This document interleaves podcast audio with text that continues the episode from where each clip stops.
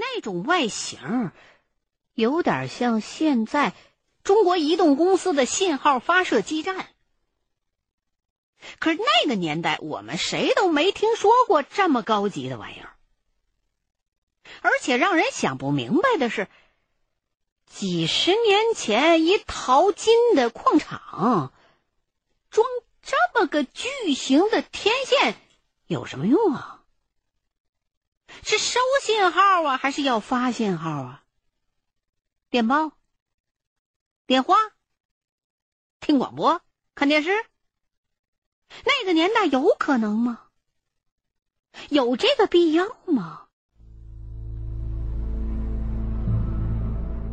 武建超就问：“会不会是架高压线用的铁塔呀？”我们都觉得不太像，而且几十年前这种地方似乎也用不上高压电呢。又多打量了那铁塔几眼之后，我就觉得有点眼熟。对了，介绍大庆油田的纪录片电影里出现过类似的，是开采石油用的钻塔。武建超一听我说钻塔，连连摇头说：“你太外行了，钻塔。”不管你是地质钻探、水文钻探，还是石油钻探，都必须有钻机、钻杆、泥浆泵、搅拌机、水龙头、夹持器、提引拧卸等等等等一系列的外挂。可不单单是立起个塔就完事儿了。眼前这铁塔孤零零的，连个工作台都没有，地上也看不见钻完之后止水丰田的中孔，一看就不是钻塔。被武建超这么噼里啪啦的讲了一通之后，我这才想起来，这位以前干的就是祖师，那就肯定不是了。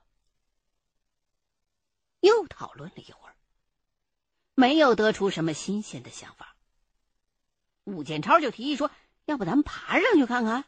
我说：“你别了，几十年前的老东西，万一爬着爬着垮了，人铁定摔死，翘辫子，太危险了，不行。”眼看着天色不早，还得回去搬东西，几个人就匆匆的下了山，回到草甸子上的营地，把剩下的行李一次性搬走。每个人身上的分量都比早上那趟要多。我走了不远，就觉得两腿打颤，腰被压得阵阵的泛酸。可是虽然累，却不敢停，因为。夜色已经像一片巨大的阴影，一点点的侵袭了下来。我怕天黑了之后，再碰上昨晚上的那种事儿，所以有点紧张。他们三个和我的想法差不多，都一言不发的加快了步伐。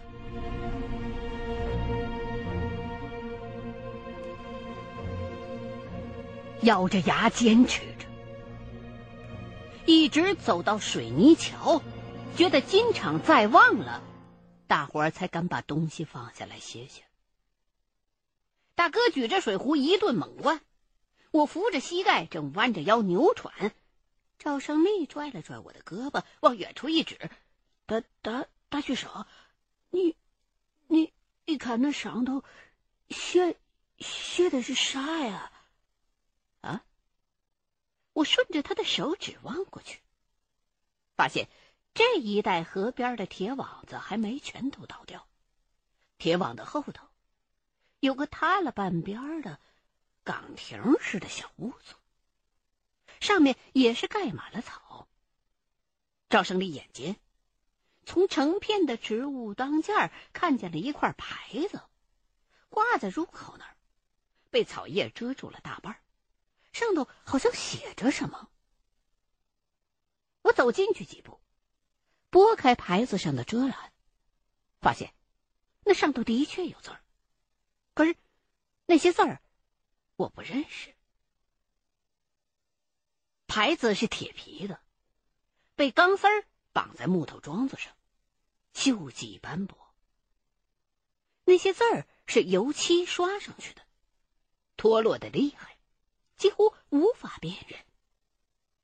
我使劲看了看，觉得不像是英文，倒像是俄语，就把我大哥叫了过来。像我这么大的人，中学的时候基本都是学英语了。大哥他们那一茬人倒是念过俄语。大哥过来瞧了一眼，说：“确实是俄文，不过那俄语我都丢了快二十年了，早忘了。”我撇撇嘴，又问：“新厂里边为什么有俄文的标牌啊？那些工人看得懂吗？”武建超一听乐了：“哼，你当全世界都跟你一样是大学生啊？”那年头，九成九是文盲，管你什么中文、俄文，反正他们都不认识。大伙都乐了，大哥就告诉我说：“这里头有点历史。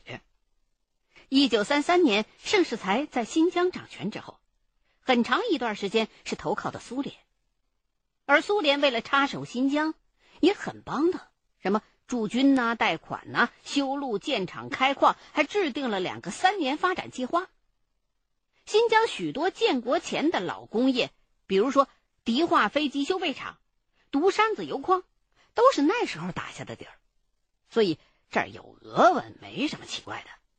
说不定这整个矿区都是靠苏联援助才搞起来的。哦，怪不得。可是由此及彼，我又忍不住想：如果矿场是苏联人帮忙盖的话，那湖边的大铁笼子和山上的铁塔，很可能也是苏联人的手笔。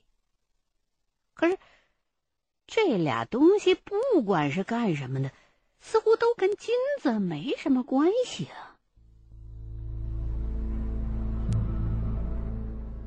捏捏太阳穴，我实在是想不通这唱的到底是哪出。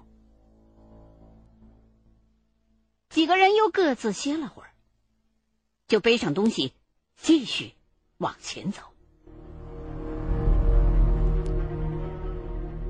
就在我们再次来到岩画位置的时候，突然，远远的从老金厂的方向传来了一串尖利刺耳的哨音。那哨子是大哥给我们发的。为的是意外的时候可以吹哨求救。几个人飞快的对视了一眼，脸色儿统统一变。是老爷子，他那边出事儿了。大哥二话没说，把背上的东西一扔，抓起枪，甩开腿就往前冲。吴建超抄了把铁锹，紧随其后。我把东西一丢，也急跟了上去。赵胜利犹豫了一下，就落在了后头。从这儿到老爷子待的地方。距离不近，四个人飞奔了一会儿，大哥和武建超就把我甩下了挺远。赵胜利虽然撵了上来，不过这小子很贼，一直拖在最后，可能是防备万一遇到了什么不得了的状态，好转身就跑。那哨音跟催命似的，一阵急过一阵。我们心急火燎的跑到那片铁板房的时候，冲在最前头的大哥和武建超却突然停了下来。我加紧两步追过去，站住一看，先前堆在一起的东西和那匹死马都在，可是老爷子和枪没了。那哨声很近，应该就在这些铁皮房中间。可是我们转了几圈了，仍然没找见人。而此时哨音也停了，大哥吆喝了几声，也掏出哨子开始吹，告诉老爷子我们正在找他。果然，老爷子又回应了几下，不过那哨声听上去有气无力的。大哥做了个手势，我们几个稍稍的散开了一些，顺着铁板房一动一动的找。可始终一无所获。正上火呢，旁边的武建超突然猛地一拍我的后背，滚开！我急忙回头，只见远处的湖边码头旁站着个人。我心中一喜，忙喊道：“在那儿呢！”然而，一句话还没喊完，就把剩下的后半句话生生的给咽了回去，因为湖边的那个人穿着一件花衣裳，那不是王老爷子，倒像是个女人。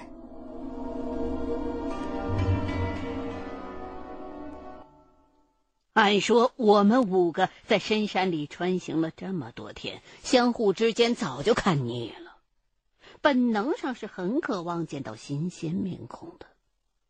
可是，在当时，面对突然出现的陌生的同类，我的头一个反应不是亲近，而是戒备。那个时间，那样的地点，有。人，反而比没人更可怕。更何况还是个不知道打哪儿冒出来的女人。在那一刹那，我甚至怀疑，那是不是真的是个人？前后相差不到一秒钟。那女的也远远的望见了我们，同样显得颇为吃惊，啊的一声惊叫，扭身就跑。她本来手上还抱着什么东西，也往地下一扔，不要了。狗日的，别跑！吴建超大喝了一声，拔腿就追。这时候，身后响起了赵胜利的声音：“快快快快来，人人人给这儿的！”我回头一看，只见。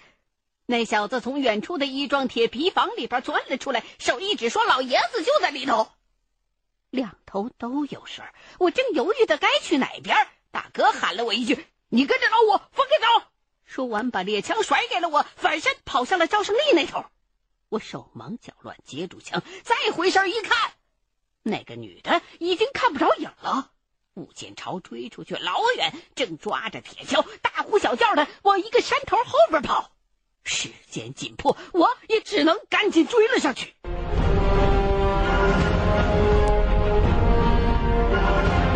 整个金场坐落在草甸和森林的交错地带，一边是山，一边是湖。天色已经很晚，那女的跑去了哪儿？早就看不到了。我只能追着吴建超的背影，先穿过那排大铁笼子，跑到湖边，再沿湖岸爬上了一小片台地。半路上，我还看到了刚才那个女的扔的东西，是个塑料盆和几件衣服。这让我心里边稍稍安定了一些。人才会穿衣裳、洗衣裳，这至少证明了我们追的是个人，而不是什么乱七八糟的东西。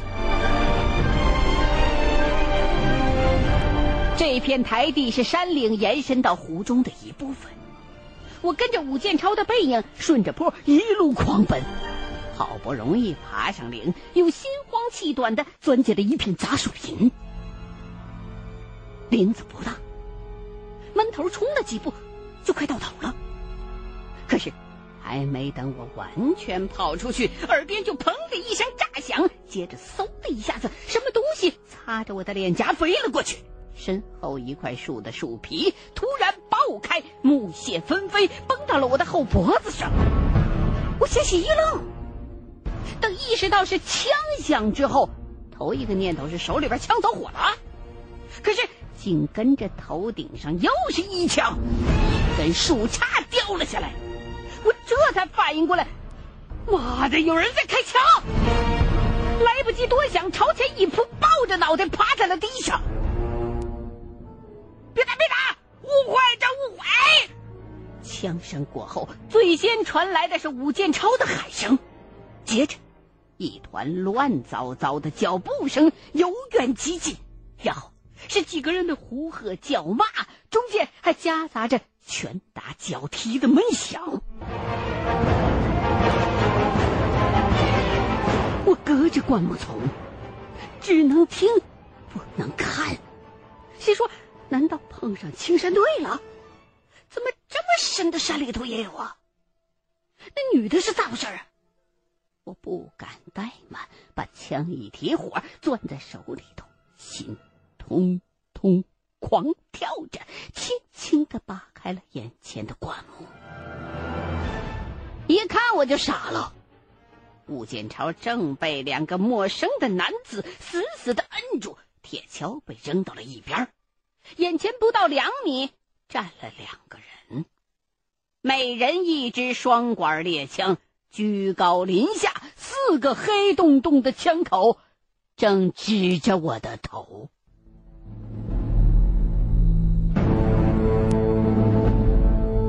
我脑袋嗡的一声。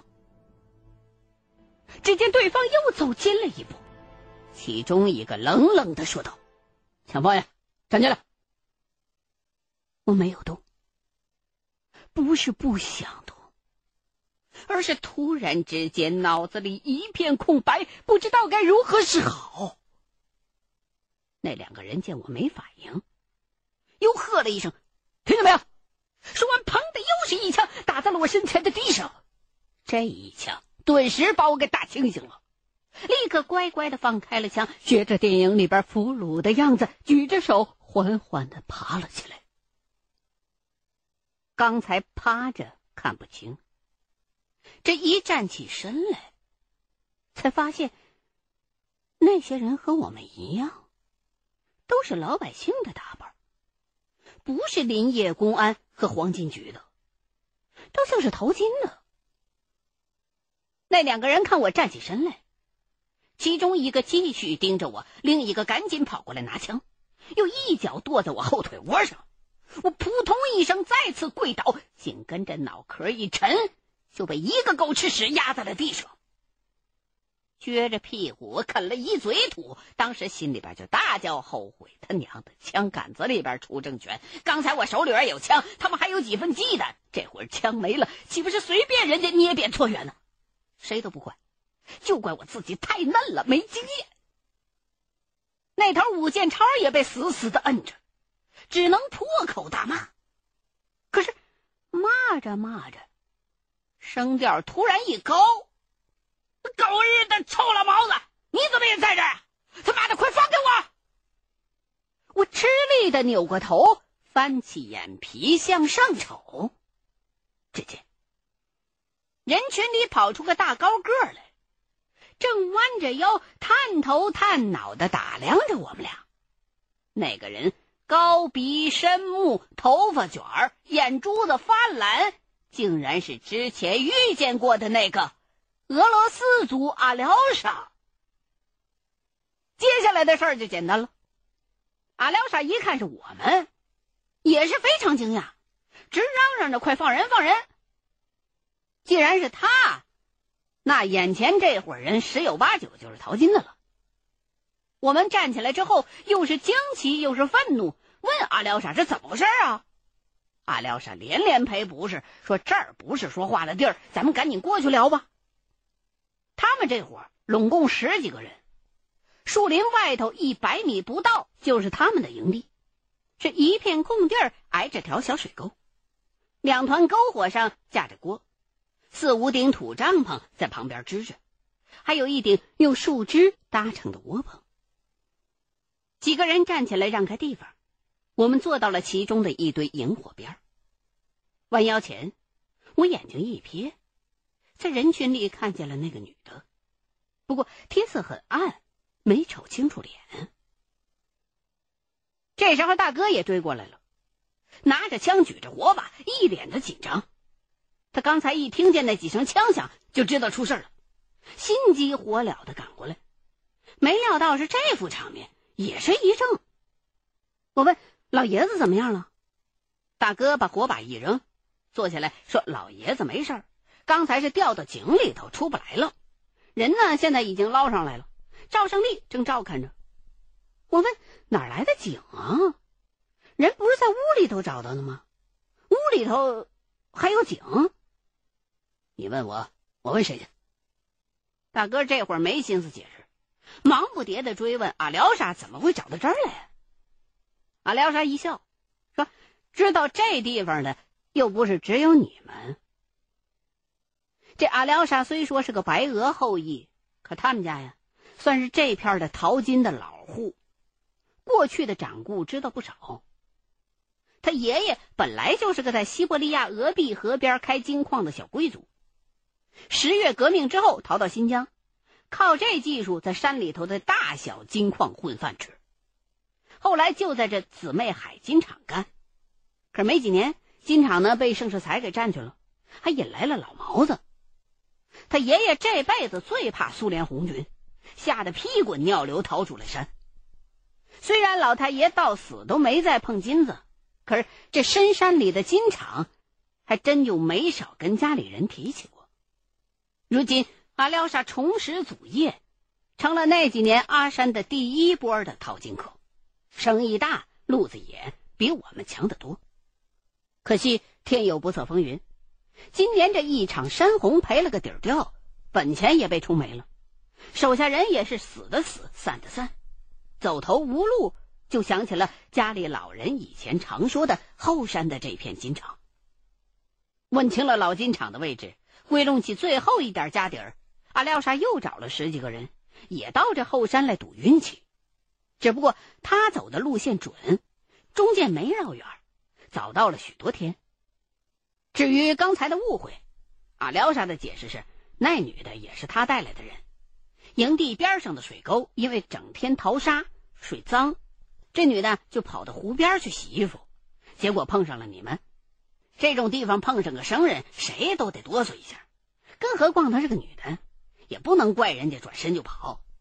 当时他们正收工做饭呢，那女的突然喊着救命跑回来，见她身后树影晃动，这伙人呢还以为什么野兽在追呢。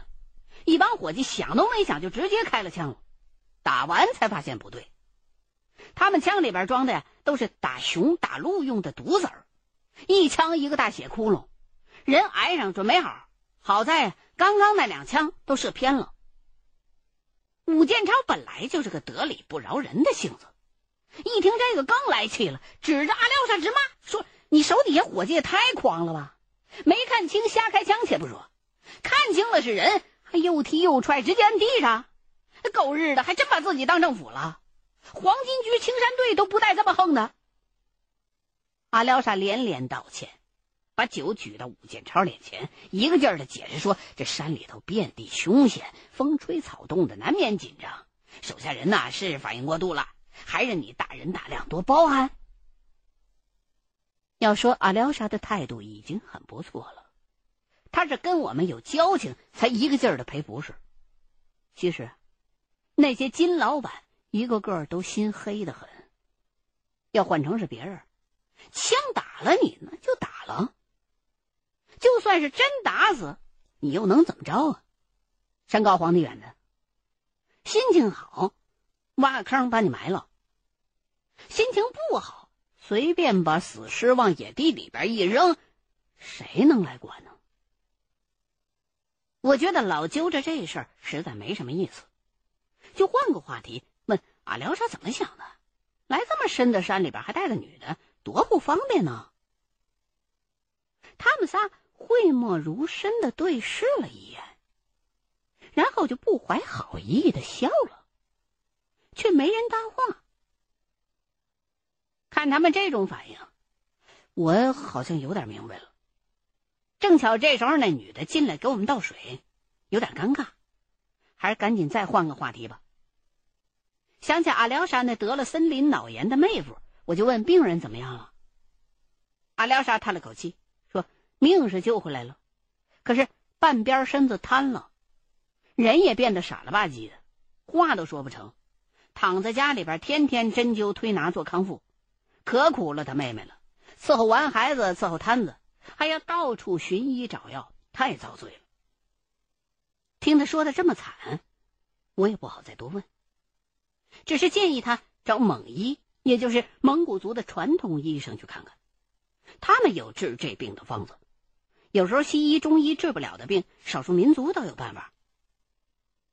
最后反倒是大哥提了个我和武建超谁都没注意到的问题，就是阿廖沙他们为什么放着金厂里边现成的房子不住，反而要来这边搭帐篷呢？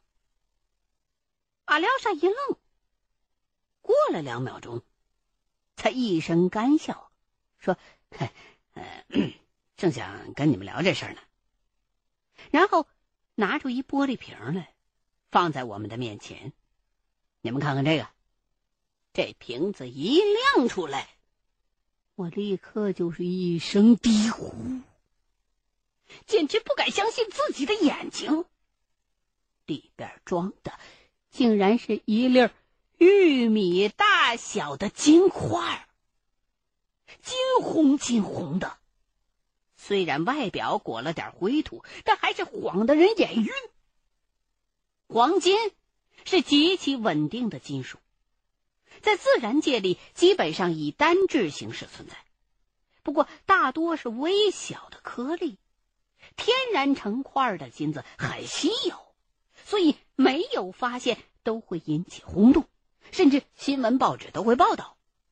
我才淘了一个多月的金子，就听过不下五个版本的关于狗头金，也就是一种大块的自然形成的金子，形状不规则，酷似狗头。有关这种狗头金的传说，阿廖沙的这块金疙瘩有小手指头肚大小。不单是我，连武建超也啧啧称奇，说他在阿勒泰淘金这么些年，如此大的金豆子还真不多见。连声的惊叹声当中，大哥把那块金子取出来看了看。然后就皱着眉头问：“这个不是天然金吧？”马廖沙好像等的就是大哥的这句话。他点了点头，缓缓的回答道：“这是人带的金牙。”